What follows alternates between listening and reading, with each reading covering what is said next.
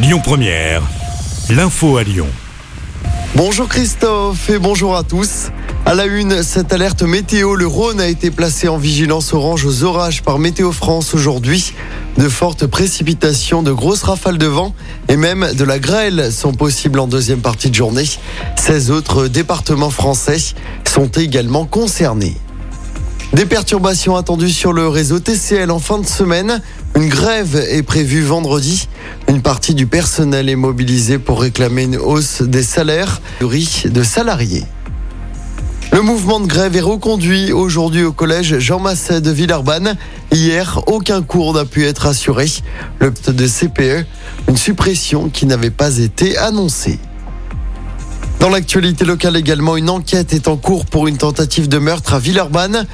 Une jeune femme de 20 ans a été touchée par une balle perdue, mais ses jours ne sont pas en danger.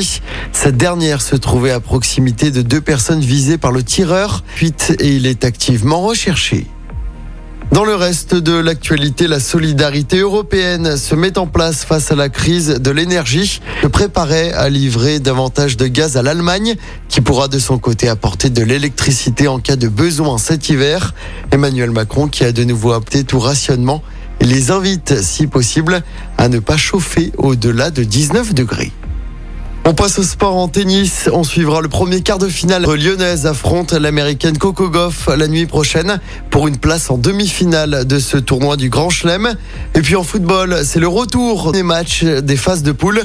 Le PSG reçoit la Juventus Turin au Parc des Princes. Le coup d'envoi est prévu à 21h. Un match. Écoutez votre radio Lyon Première en direct sur l'application Lyon Première, lyonpremière.fr et bien sûr à Lyon sur 90.2 FM et en DAB+. Lyon Première